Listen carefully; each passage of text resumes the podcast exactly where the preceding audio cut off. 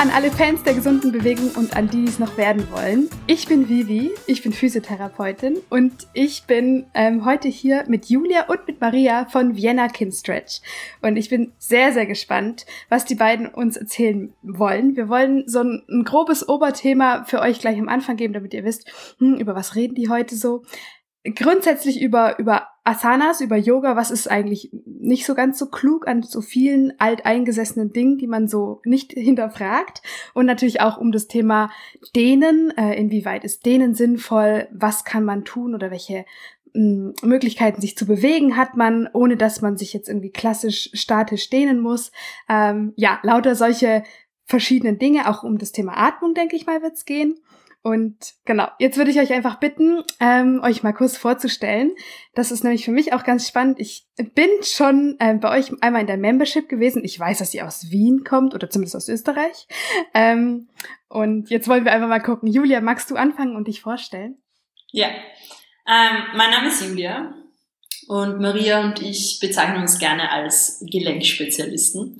Wir machen Fitnesstraining ähm, aber Fitnesstraining, schlaues Fitnesstraining, also Fitnesstraining, das den Körper tatsächlich verbessert, ähm, wo man sich danach besser fühlt und kein Fitnesstraining, wo es jetzt unbedingt darum geht, ähm, irgendwelche coolen Posen zu machen oder keine Ahnung, möglichst sexy auszusehen im Fitnessstudio. Genau, das ist das, was wir so machen.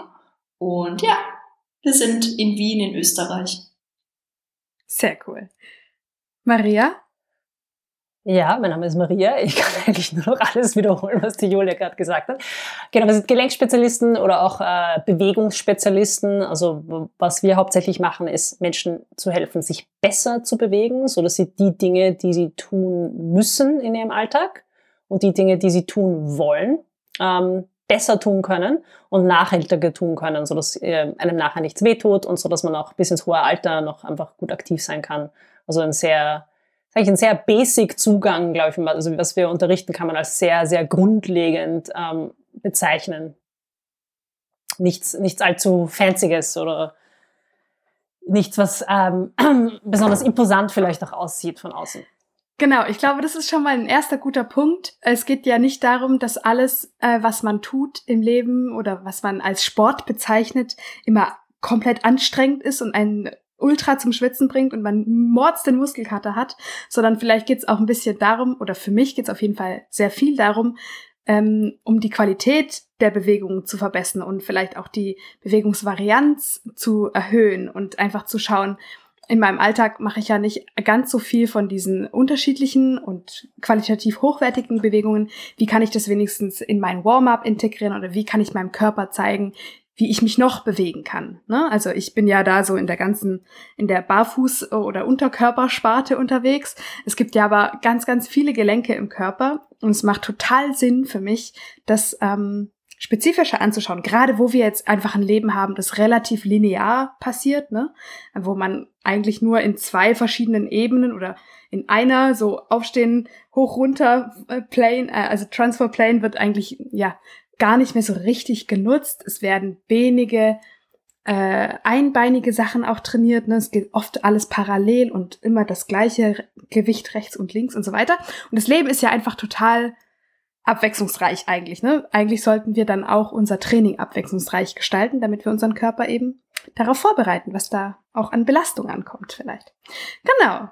Ja, cool. Ich freue mich ultra, dass ihr dabei seid und ich bin mir ganz arg sicher, dass wir eine gute Zeit haben werden.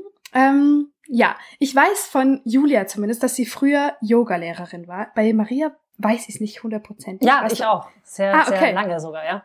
Genau. Ja, dann ist die Frage jetzt umso spannender. Warum seid ihr denn keine bedingungslosen Yoga-Fans mehr? Beziehungsweise was kann man am Yoga denn vielleicht neu denken? Ich will es nicht unbedingt sagen, kritisieren, aber vielleicht schon. ähm, wer von euch beiden mag anfangen? Julia? Also ich habe ja eigentlich gedacht, dass Maria auf diese Frage unserer Vergangenheit in der Vorstellungsrunde etwas eingehen wird. Aber das hat sie gekonnt ignoriert. Na, Spaß. Ähm, ja, also ich finde, was man am ehesten oder was vielleicht das Wichtigste ist, was man am Yoga neu denken sollte und wo Maria und ich unsere große Erleuchtung sozusagen hatte. Keine yogische Erleuchtung, sondern die Bewegungserleuchtung. Ähm, war der Punkt, als wir realisiert haben, dass uns die Yoga-Posen, die Asanas, nicht wirklich helfen, uns effizienter im Alltag zu bewegen, sondern dass die Asanas in sich schon ganz spezifische ähm, Anforderungen an den Körper stellen. Und es ist nichts falsch daran, wenn einem diese Posen quasi Spaß machen und man die gerne praktiziert und man sagt, ich möchte mich gerne auf diese Posen vorbereiten, weil ich finde sie elegant oder ich finde sie schön oder ich bewege mich einfach gerne in ihnen. Ähm, das ist alles total okay. Aber ich habe das Gefühl, Yoga wird bei uns oft verwechselt mit quasi das ist deine Basis, das ist dein Basistraining. Und wenn du quasi diese Yoga-Basis hast, dann wird dir alles anderes, alles andere ähm, im Leben leichter fallen. Und das ist vielleicht mein, mein Hauptkritikpunkt oder das ist vielleicht der Punkt, wo ich gerne hätte, dass die Yoga-Szene ein bisschen neuer denkt und eigentlich erkennt, dass ähm, ja ihre Posen, ihre Asanas hochspezifisch sind und dass das keine Basis ist so wie wir, also so wie Maria und ich das unterrichten. Ich denke vor allem äh, ist es ja, also es, Yoga hat sich ja extrem verbreitet in den letzten 10, 15, 20 Jahren und ist ja nicht mehr ganz so, wie es vielleicht ursprünglich mal gedacht hat. Es ist ja eigentlich mehr so ein Sport geworden mittlerweile auch. Und das Thema äh, Kompetenz für den eigenen Körper ist ja extrem weit weggerückt von den Menschen, würde ich jetzt mal so behaupten. Als Physiotherapeutin und Coach äh, habe ich beobachtet, dass einige Menschen nicht mal auf einem Bein stehen können, die erwachsen sind und dass Menschen gibt, die ja wirklich die die basicsten Übungen, die die man so machen kann, nicht hinbekommen, weil es ihnen einfach an Körpergefühl und Körperkontrolle fehlt. Und ähm, da fühlen sich vielleicht einige Menschen im Yoga aufgehoben, weil es eben nicht super schnell, super athletisch ist. Ähm, aber ich finde es trotzdem super wichtig, darüber zu sprechen, was denn daran vielleicht für jede einzelne Person noch verbessert werden kann. Genau. Ja. Julia, äh, sorry, Maria, magst du vielleicht noch ein bisschen ausholen, was du vorher gekonnt verkackt hast? magst du es jetzt noch anmerken? Ähm, ja, nochmal zu dem Punkt, wo, glaube ich, also den die Julia angesprochen hat, diese Realisierung, die wir gehabt haben, also jetzt auch unabhängig jetzt von der Lehrerperspektive, sondern wirklich als Übende selber ist ähm, uns bewusst geworden, oder ich spreche jetzt mal für mich und Julia kann dann irgendwie dazu sagen, ob das bei ihr ähnlich war. Mir ist halt einfach bewusst geworden, was wirklich meine Prioritäten sind. Und ich habe lange wirklich ähm, das Yoga sehr, ja, kann man sagen, sportlich vielleicht betrieben, also auch äh, schon an sehr bestimmten Positionen gearbeitet. Wirklich über Jahre, so wie Schulterstand oder Handstand, was auch immer, oder irgendwelche Armbalancen, irgendwelche extremen Rückbeugen. Und ähm, irgendwie in, im Laufe dieser Jahre, wenn man halt so wirklich tief in etwas drinnen ist, in so einer hochspezialisierten Sportart, wenn man es jetzt mal so nennen kann, dann verliert man manchmal ein bisschen so den Blick aufs große Ganze. Und irgendwann hatte ich halt diese Realisierung, was ist mir eigentlich wichtig? Und mir ist wichtig, dass ich mit 90 Jahren selbstständig bin und allein auf die Toilette gehen kann und meine Einkäufe nach Hause tragen kann und lange spazieren gehen, ohne dass mir mein ISG wehtut und solche Sachen. Äh, ja, darüber habe ich lange nicht nachgedacht. Und es war bei mir dann erst so, wie ich äh, einfach meine Eltern oder auch Verwandte einfach altern gesehen habe und die Probleme, mit denen sie dann auch konfrontiert waren, dass ich begonnen habe zu hinterfragen, was tue ich da eigentlich die ganze Zeit? Also was tue ich da zwei, drei, also ich habe viel geübt, ja, was tue ich zwei, drei Stunden am Tag mit meiner Zeit?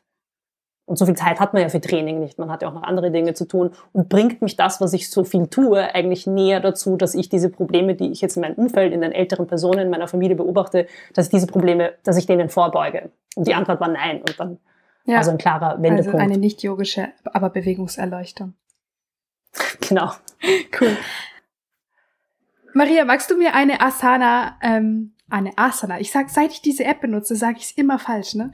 Magst du mir eine Asana nennen, die du gar nicht gut findest, beziehungsweise die du, ja, ähm, vielleicht früher sehr praktiziert hast oder unterrichtet hast und die du jetzt nicht mehr so unterrichten würdest oder praktizieren würdest? Also ich übe selber kein Yoga mehr, muss man dazu sagen, und ich unterrichte auch kein Yoga, aber dennoch bin ich nicht der Meinung, dass irgendeine Yoga-Position oder generell irgendeine Übung oder irgendeine Bewegung äh, irgendwie intrinsisch an sich schlecht ist. Das glaube ich nicht. Ich glaube einfach, dass jede Bewegung, jede Übung, jede Position, was auch immer, einfach gewisse Voraussetzungen mit sich bringt, was die Gelenke betrifft, was die Körperwahrnehmung betrifft, was die Resilienz oder die Fähigkeit von Gewebe, Ladung zu absorbieren betrifft. Und wenn ich diese Voraussetzungen erfülle für diese jeweilige Position oder Übung oder was auch immer, ähm, dann ist ja nichts dran, das zu machen. Ich glaube, da sind wir schon bei der Grundsatzaussage äh, von jedem etwas besseren Coach oder Therapeuten oder Therapeutin. It depends. Es kommt einfach drauf an, was du für eine Hardware mitbringst, ne? Also. Genau, und was ja. dein Ziel ist, weil ähm, wenn ich jetzt eine Position, nur wenn, wenn ich die Voraussetzungen habe, um eine Position auszuüben, sagen wir mal, ich habe alle Voraussetzungen, um, keine Ahnung, Trikonasana gut zu machen oder so, dann äh, dann heißt das ja, aber sagen wir mal, mein Ziel ist es irgendwie, meinen Rücken zu verbessern. Nur weil ich die Voraussetzung habe, irgendwas zu machen, heißt das ja nicht, dass das Ziel, was ich verfolge, mit diesem Mittel eigentlich zu verfolgen ist. Ja, weißt du, was ja ich mein? es kommt einfach ganz drauf an, äh, wann, wie schnell, warum und wo man hin möchte. Yes. Ganz genau. Cool. Julia, magst du dazu noch was äh, ergänzen? Musst du nicht, kannst du nur, wenn du magst. Ähm, ich, also ich glaube, was ich dazu gern ergänzen würde, ist, und das ist vielleicht nochmal das, was wir vorher schon kurz geredet haben, ähm, weil es für mich so schwierig zu verstehen war für Jahre. Einfach so, ich war immer der Meinung, okay, wenn ihr einen Handstand kann, oder eben wie die Maria vorher sagt, wenn ich Trikonasana kann, dann bedeutet das automatisch, dass ich ein Upgrade in meiner Hardware bekomme. Also das bedeutet dann automatisch, dass mein Rücken besser funktioniert. Oder wenn mein Kopfstand gerader ist oder wenn mein Schulterstand schöner ausgerichtet ist, dann bedeutet das automatisch, dass ich mich als Mensch effizienter bewege. Und das quasi zu trennen und zu sagen, das eine ist ein Skill, ein hochspezifischer Skill, den ich ausführen kann. Und wie die Maria sagt, vielleicht habe ich die Voraussetzungen, vielleicht aber auch nicht. Und das andere ist die Basis, über die wir reden. Und die Basis ist bei Maria mir, kann ich gehen und kann ich atmen. das sind so, die quasi, das ist so wirklich, wirklich Basics, über die wir nachdenken. Ähm, die werden vielleicht nicht durch Trikonasana oder durch Schulterstand oder durch Handstand verbessert. Und deswegen fühle ich mich vielleicht auch nicht unbedingt so, als würde ich ein Hardware-Upgrade Grade bekommen, nur weil ich die Pose besonders schön ausführen kann oder besonders symmetrisch ausführen kann. Und das, was ich noch gern da, dazu fügen möchte, ist, dass wir lange nicht verstanden haben, dass man so etwas objektiv evaluieren kann, wie gut eine gewisse Hardware ist. Also ich glaube, in der Yoga-Welt generell, oder zumindest in den, den Bubbles, in denen ich mich bewegt habe, ging halt alles immer viel um Gefühl, wie fühlt sich das an, ja? aber es gab keine objektiven Mittel, um etwas zu messen. Und das hat sich, das ist, glaube ich, so das, das erste große, die große Erkenntnis, die wir hatten, als wir begonnen haben, außerhalb der Yoga-Welt zu studieren, ist, dass du objektive Maßstäbe brauchst. Ich liebe ja den Spruch Assess, don't guess. also auf Deutsch übersetzt, äh, bisschen holpriger, mach äh, einen Befund, sonst rätst du sozusagen. Ne? Also ich finde auch, ähm, eins der geilsten Sachen ist vorher Tests und nachher Tests. Also warum, warum sollte man das nicht machen? Es ist einfach so nice, wenn du genau weißt, hat es was gebracht oder hat es nichts gebracht oder hat es vielleicht ein bisschen was gebracht oder hat es die Situation verschlechtert. Kann ja auch sein, ne? Ähm, also Assess, don't guess und keine Diagnose durch die Hose. Das sind meine zwei Lieblingssprüche. Ja. Den letzten verstehe ich nicht ganz, aber gut. ja, das ist so ein typisches Physio-Ding. Die, die Patienten kommen rein und sagen, hm, mir tut's da weh. Und man sagt, ja, ich weiß jetzt auch nicht, woran das liegt, muss dich halt untersuchen. Aber die ja. erwarten quasi schon, indem sie einfach reinkommen und sagen, ja, woran liegt das, dass man seine, die Antwort schon weiß. Und dazu müsste man dann nicht drei Jahre Fort, äh, Ausbildung machen und sich dann jahrelang fortbilden, damit man sowas herausfinden kann. Ne? Genau. Ich glaube, das ist so ein großes Thema generell, ja. einfach so, dass ähm, die viel einfach nicht verstanden wird und wie auch selber lange. Und deshalb bin ich da immer so, rede ich da immer recht äh, leidenschaftlich, wenn es um diese Dinge geht, weil ich selber lange nicht verstanden habe, dass man da einfach dann zu jemand gehen muss, der äh, dazu ausgebildet ist, Dinge zu assessen, anstatt quasi zu versuchen, im Internet sich irgendwelche Antworten zusammenzuklauben und irgendwie zusammenzustückeln. Ja, Und vor allem ist man ja auch nie so objektiv dran, wenn man das bei sich selber macht, ne? Also das äh, funktioniert ja einfach nicht. Egal wie ehrlich man ist, man kann für sich selber nur subjektiv irgendwas beurteilen. Ja.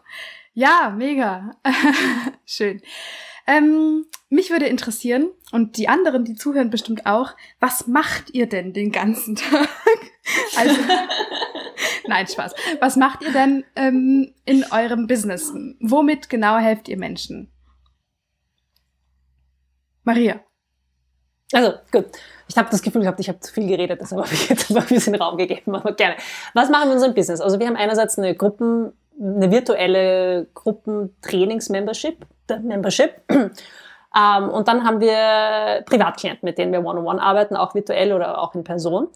Und ähm, wozu soll ich denn zuerst was zu erzählen? Zu, zur Gruppenmembership oder zu, wie wir mit Personen. Oh, erzähl gerne über die Membership, dann kann ja Julia über die Private ja. Clients sprechen, zum Beispiel.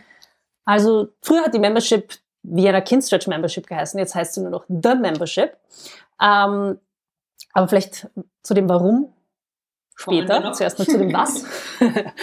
ähm, unsere Tagline ist Fitness that builds you up and doesn't break you down. Also es geht im Prinzip einfach darum, Menschen äh, Wissen zu vermitteln und Skills zu vermitteln. Also Skills nicht jetzt im Sinne von hochspezialisierte Skills wie Anstand, sondern ähm, wie soll man es besser sagen? Bewegungskompetenz.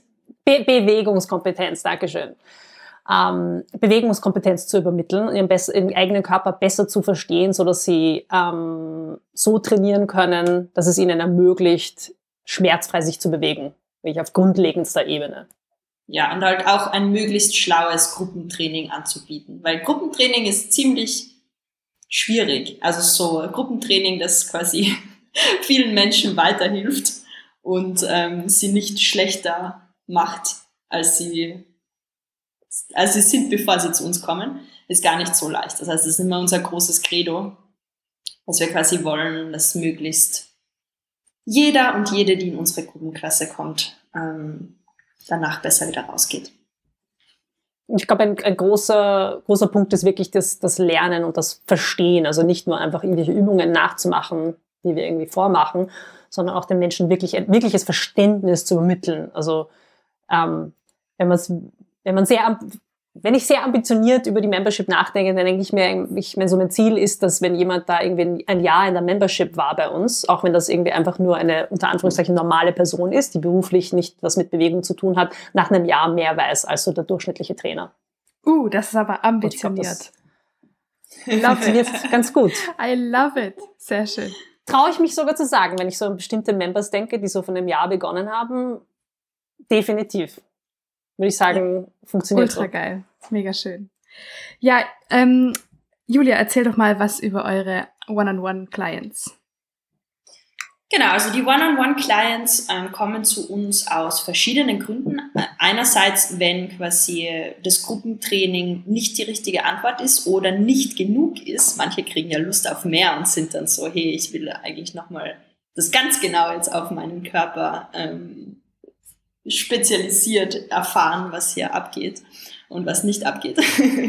das ist so, was wir machen. Aber wir, wir arbeiten einfach auch mit anderen ähm, Zielgruppen, die sich jetzt im Gruppentraining vielleicht nicht so wohl fühlen. Also zum Beispiel auch Menschen, die sehr viel älter sind, wo es eher quasi darum geht, dass wir sowas wie Fall Prevention, also quasi sicher gehen, nicht umfallen, ähm, wo wir an sowas arbeiten. Also unsere Klienten im Falltraining, danke für das deutsche Wort.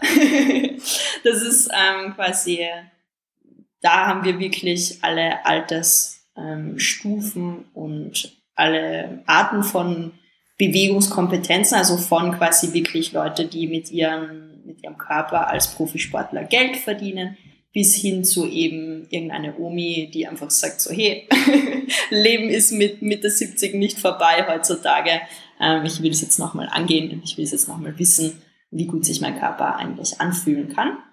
Und das ist genau der Prozess, den wir vorher beschrieben haben mit ähm, Assess, Don't Guess. Die kommen dann zu uns, dann gibt es quasi ein Assessment. Ähm, aufgrund von diesem Assessment werden dann Übungen ausgewählt. Dann gibt es Hausübungen. Hausübung ist bei uns immer ganz, ganz groß und ganz im Vordergrund.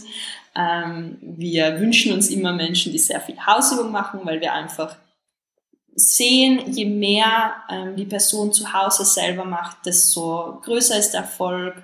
Ähm, und, und ja, also man, man hat, das vielleicht auch noch ein wichtiger Punkt, man hat immer so die Vorstellung, man muss die richtige Therapeutin finden oder den richtigen Trainer finden und dann geht man dort einmal hin oder dann geht man dort fünfmal hin und dann ist quasi alles geheilt und man muss sich nie wieder um was kümmern und da eher dieses Verständnis zu bringen. Es ist super wichtig, dass man coolen Input von der Therapeutin, von der Physiotherapeutin ähm, oder vom Trainer bekommt. Aber viel wichtiger als diese eine Stunde im Monat, die man mit dieser Person verbringt, ist, was mache ich eigentlich 24 Stunden am Tag ähm, und, und kümmere ich mich da auch um den Körper. Das heißt, das ist, da gibt es am Anfang bei vielen Menschen immer so eine Art Skill-Building, ähm, wo es einfach darum geht zu lernen, dass man seine Hausübungen täglich oder jeden zweiten Tag macht und auch versteht, warum das wichtig ist. Und meistens, wenn die ersten Erfolge dann eintrudeln, was man ja quasi mit, der, mit dem Assessment, mit dem Evaluieren ähm, ganz schön auch messen kann, dann, dann fällt so der Groschen. Dann ist es meistens so, ah, okay, deswegen machen wir so viel Hausübungen und deswegen ist es wichtig, dass man sich zu Hause ähm, ja, noch viel mehr eigentlich um den eigenen Körper kümmert, als in dieser einen Stunde, die wir im Training damit verbringen. Genau, das ist so, was wir in den One-on-Ones machen. Mega. Ja, ich bin auch auf dem Weg äh, in ein One-on-One. Allerdings habe ich es noch nicht geschafft, komplett mein Assessment, mein Self-Assessment zu machen. Aber das schaffe ich noch auf jeden Fall und ich schicke das dann. Sicher. Ich schicke es euch. Genau, genau. Ich war nämlich, ähm, ich kann euch die Membership oder The Membership auf jeden Fall bedingungslos äh, empfehlen. Wenn ihr jetzt gerade zuhört und euch fragt, boah, was machen die beiden Mädels eigentlich? Ähm, Finde ich mega spannend, will ich auch mal ausprobieren. Wirklich eine mega geile Sache. Ich war letztes Jahr von Dezember bis Ende Februar dabei und es ist wirklich ein großartiges Angebot echt, echt super. Und eben so, dass ich jetzt auch sage, boah, ich, ich will noch mehr, ich will es noch spezifischer und ähm, ich will meine eigenen personalisierten Hausübungen haben, bitte. Genau. Ja, wir sind am besten wir. Weg dorthin.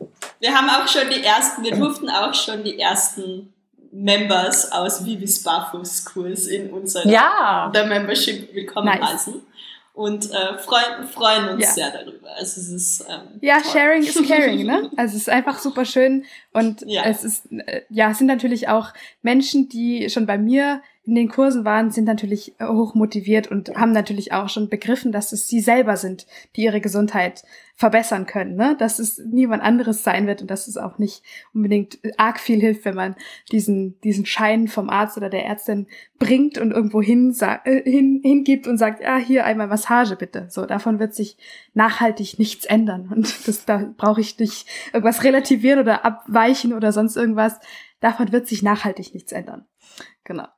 Ja, mm, Julia, du hast vorhin erwähnt, äh, ihr kümmert euch um die Basics. Und die Basics würdest du jetzt mal so runterbrechen als Gehen und Atmen. Magst du zum Thema Gehen noch was sagen?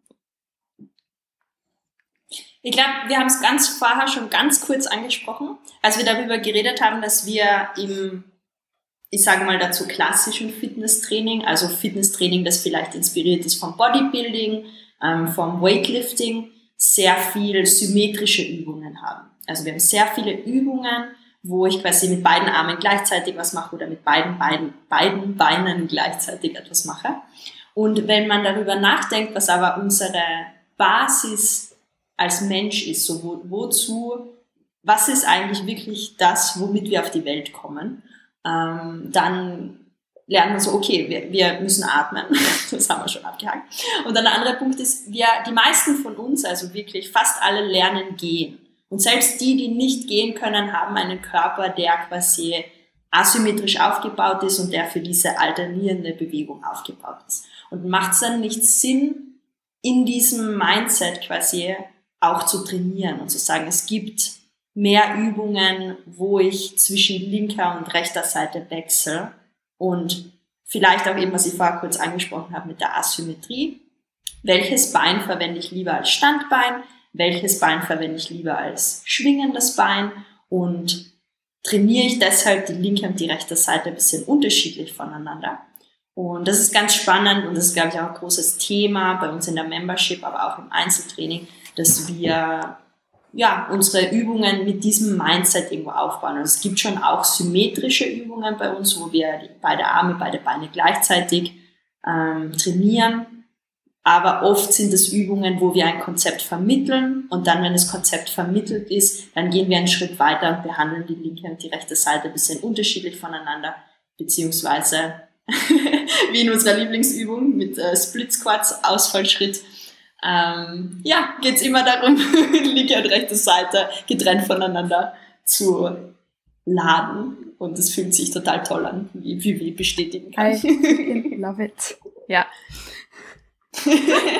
ähm, ja, und ich möchte noch ganz kurz als Fan der kindlichen Bewegungsentwicklung sagen, dass auch das Gehen an sich ja nicht bei jeder Person fehlerfrei vonstatten geht, weil es ja ganz arg krass viele Störfaktoren gibt mittlerweile, die ein Kind, ein gesundes Kind an der gesunden Bewegungsentwicklung stören. Ne? Also da, äh, ja, ich wollte gerade sagen, könnte man Bücher drüber schreiben, da gibt's Bücher drüber, äh, die extrem dick sind, weil da so extrem viel drinsteht. Und ähm, ja, also man hat vermutlich in seiner Kindheit mindestens einen Störfaktor gehabt und das ist auch ganz normal. Niemand ist symmetrisch von Haus aus, aber es lohnt sich auf jeden Fall, wenn man sich dafür interessiert, mh, mm, ja, da ein bisschen genauer hinzugucken, genau. Ja, Julia, Dankeschön. Maria, magst du noch mal was zum, zum Thema Basic Atmung sagen? Puh, das ist so ein breites Feld. Mhm. Ähm, Würdest du sagen? Noch ein bisschen, ja. Ja, genau. Würdest du sagen, wenn ihr die Basics gehen und atmen unterrichtet, würdest du sagen, jeder Mensch kann zu 100 Prozent gut, effektiv, gesund atmen? Den meisten. Vielleicht kannst du ja kurz darüber reden, Maria, was unser großer Schock war, nachdem wir im Yoga ah, ja, jahrelang Pranayama okay. geübt haben und dachten, wir können total super. Okay. Also grundlegend, wo fangen wir an? Atmen ist wichtig. Wir machen es 20, 25, keine Ahnung, 27.000 Mal am Tag. Äh, und wenn wir etwas so oft machen, dann zahlt es sich aus, eben sich genau damit auseinanderzusetzen, wie man das macht. Ja. Und ähm, wenn man aus der Yoga-Welt kommt, wie Julia und ich, dann hat man meistens so dieses Verständnis von, es geht immer darum, vorne aufzumachen. Und, und, und der Fokus ist immer auf tief viel einatmen. Ja.